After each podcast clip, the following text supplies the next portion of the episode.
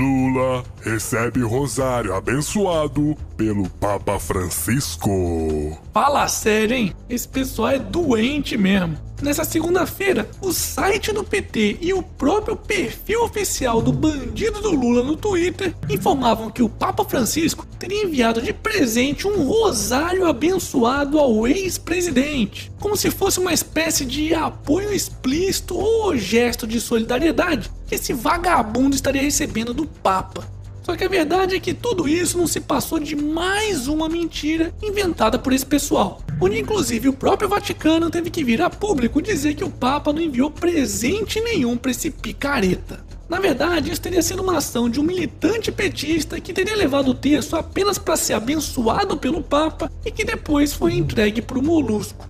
Pois é, para quem já disse que tinha faixa de apoio a Lula em um estádio de futebol na Alemanha, que o vocalista Bonovox do YouTube viria para acompanhar o seu julgamento, ou que Lula teria lido 21 livros em apenas 51 dias de cadeia, dizer que esse vagabundo ganhou um rosário de presente como forma de apoio do Papa, até que nem é uma mentira tão grande assim, né?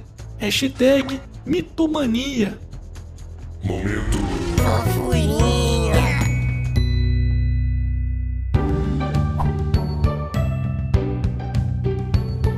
Estavam com saudade do momento fofurinha, né?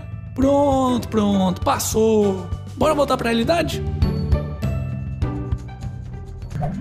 Fim dos penduricalhos deve reduzir gastos em 2,3 bilhões de reais. Isso mesmo. Acredite se quiser, a União e os estados poderiam economizar pelo menos 2,3 bilhões de reais por ano se fossem limitados os salários dos servidores públicos, de acordo com um projeto de lei que pretende regulamentar o teto salarial do funcionalismo ou seja, o valor máximo que os membros do Congresso, do TCU, dos órgãos do Judiciário, do Ministério Público e do Poder Executivo podem receber.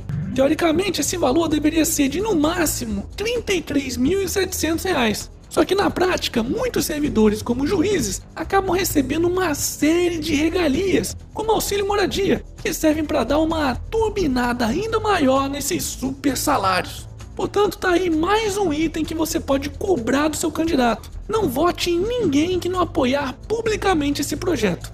Hashtag PL6726. Momento E aí, já comprou o seu otarinho? Então faça que nem o corajoso Leonardo, que levou o otarinho para passear na Coreia do Norte. Isso mesmo, na terra do Kim Jong-un. Aqui é canal do otário, porra.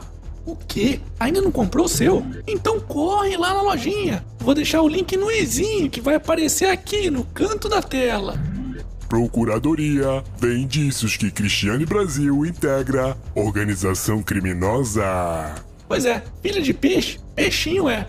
A deputada Cristiane Brasil, que para quem não sabe é filha de Roberto Jefferson, que para quem não sabe também foi pivô do mensalão do PT, está sendo acusada de participar de uma organização criminosa envolvida com a máfia dos sindicatos. E recebeu até uma visitinha da Polícia Federal nessa terça-feira, que cumpriu um mandado de busca e apreensão no seu gabinete.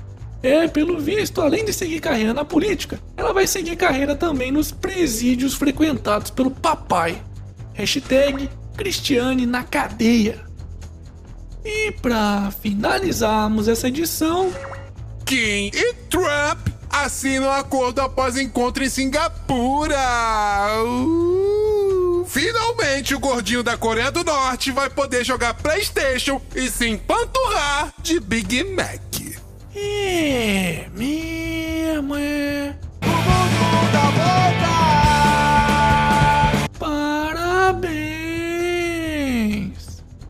E esse foi mais um Otário News com as principais notícias do dia. E curtiu? Então se inscreve aí nessa bagaça e regaceira nesse like. Ah, e não se esqueça de conferir os otarinhos e otarinhas lá na lojinha do canal do Otário. Quero receber mais fotos dele passeando por aí, hein? Confere o link aqui no izinho, no canto da tela.